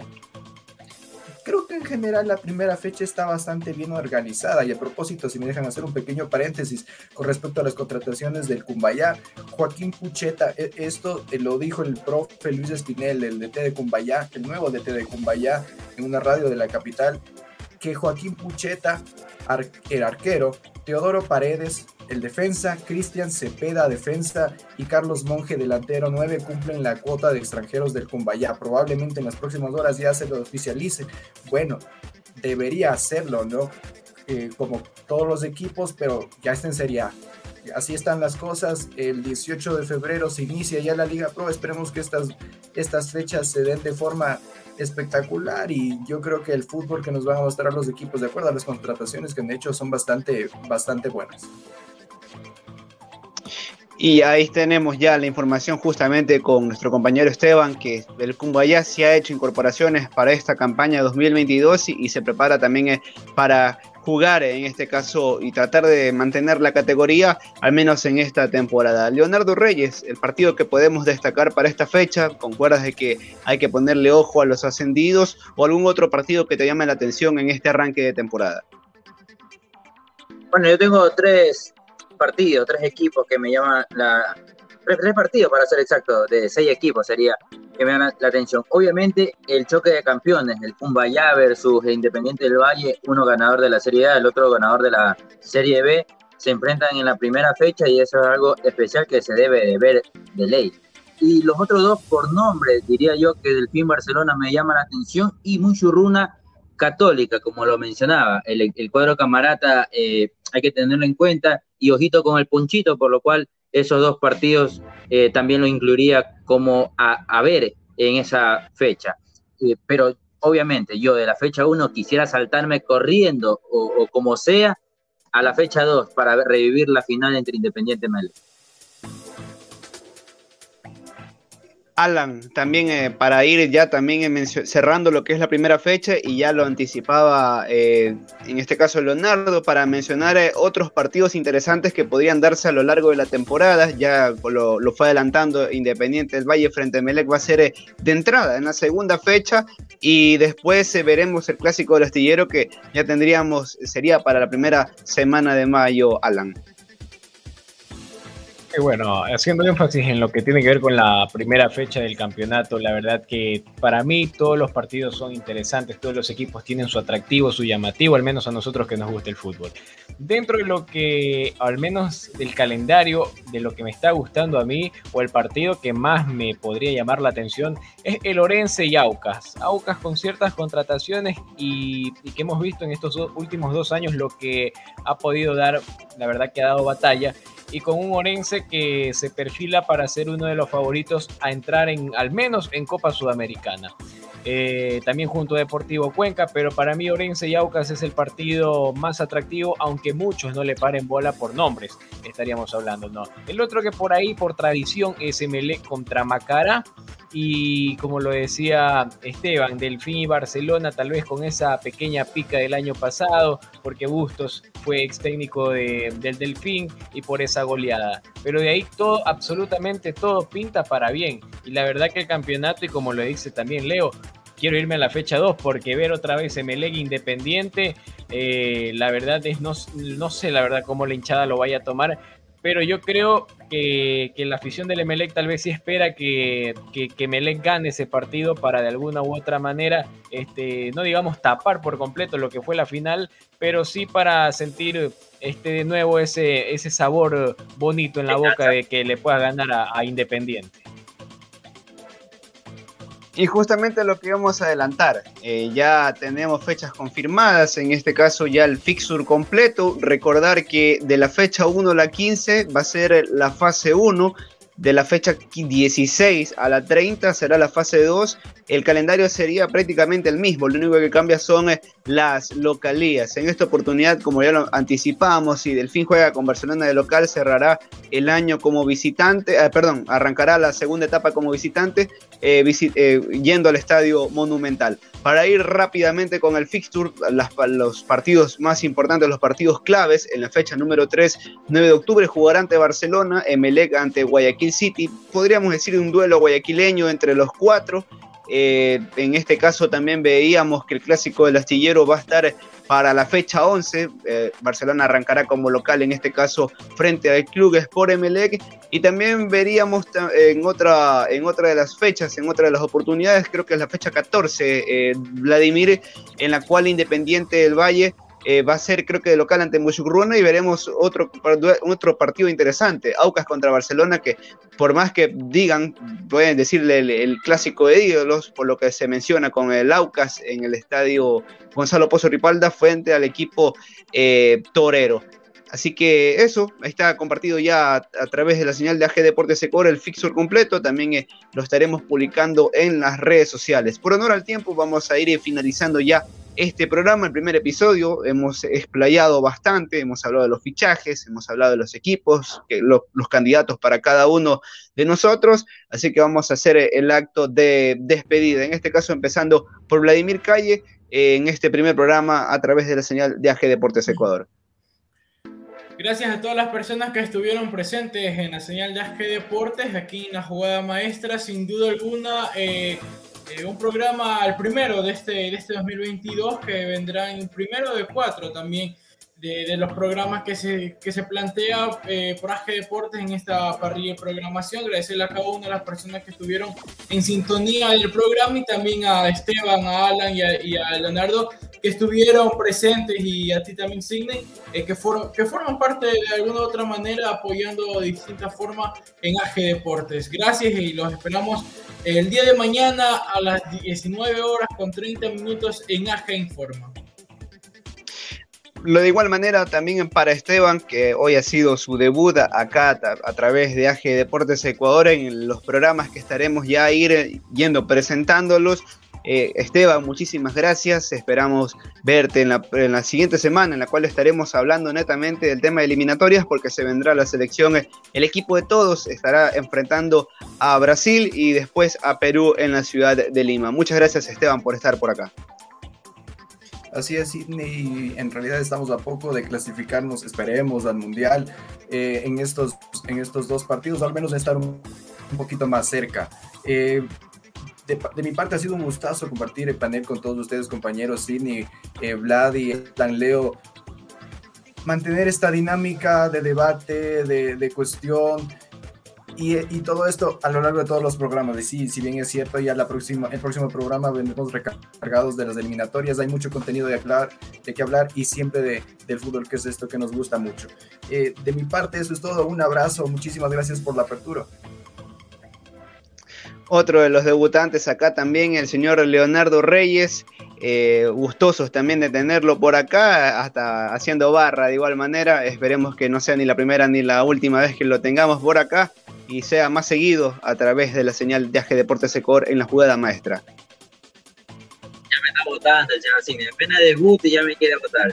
No, como siempre es un placer compartir con ustedes aquí en, en AG Deportes. Eh, eh, quería mencionar algo también. En la NBA faltan, creo que poco de cuatro, cuatro votos más o cuatro decisiones más para que decían el All-Star. Hasta ahora, LeBron James por la conferencia oeste y Kevin Durant por la conferencia este. Yo siempre le voy a meter mi, mi cuñita por ahí de, de la NBA, aunque no lo quiera. Un placer compartir con ustedes, muchachos. Nos vemos en una próxima ocasión. Esperemos que todo salga bien y nos vaya bien a todos. Gracias, Chocho. Creo que esa ha sido una de las características del señor Leonardo Reyes y por acá no es la excepción. El señor Alan Barros también de igual manera en su debut a través de la señal de AG Deportes Ecuador. Bueno, un placer haber compartido este, este día jueves con tremendos panelistas, eh, conociendo a Esteban, a Leo, a Vlad y a Sidney, que con los que ya tuve la oportunidad de compartir el año pasado dentro de las coberturas en los estadios. Eh, bueno, hablando aquí y esperemos seguirle de largo como todos los jueves. La próxima semana es verdad, ya entraremos acá prácticamente a debatir lo que ya deje el partido entre Ecuador y Brasil. Y lo cierto es que la gente está buscando al menos el empate ante el conjunto brasileño y de alguna u otra manera ir a Perú y obviamente que la selección gane en, suelo, en el suelo de Lima para poder así de ya estar prácticamente clasificados al Mundial. Esperemos y ver lo que pasa con la selección. Y bueno, de mi parte agradecerles a ustedes por el espacio acá en AG Deportes. Estaremos todos los jueves hasta el momento, ¿no? Y sobre todo en las narraciones también. Así que gracias muchachos. Eso ha sido todo, compañeros. Muchísimas gracias también a todas las personas que estuvieron enganchadas en la señal de AG Deportes Ecuador en el primer episodio de La Jugada Maestra. Como ya lo anticipó Alan, vamos a estar todos los jueves a partir de las 20 horas, así que ponga el recordatorio en el celular, en la agenda, que estaremos nosotros gustosos acá de analizar, de debatir, de hablar de lo que sucede en el fútbol ecuatoriano y también en el tema de eliminatorias. Mi nombre es Signe Galarza y nos vemos en una próxima ocasión. Esto es AG Deportes Ecuador.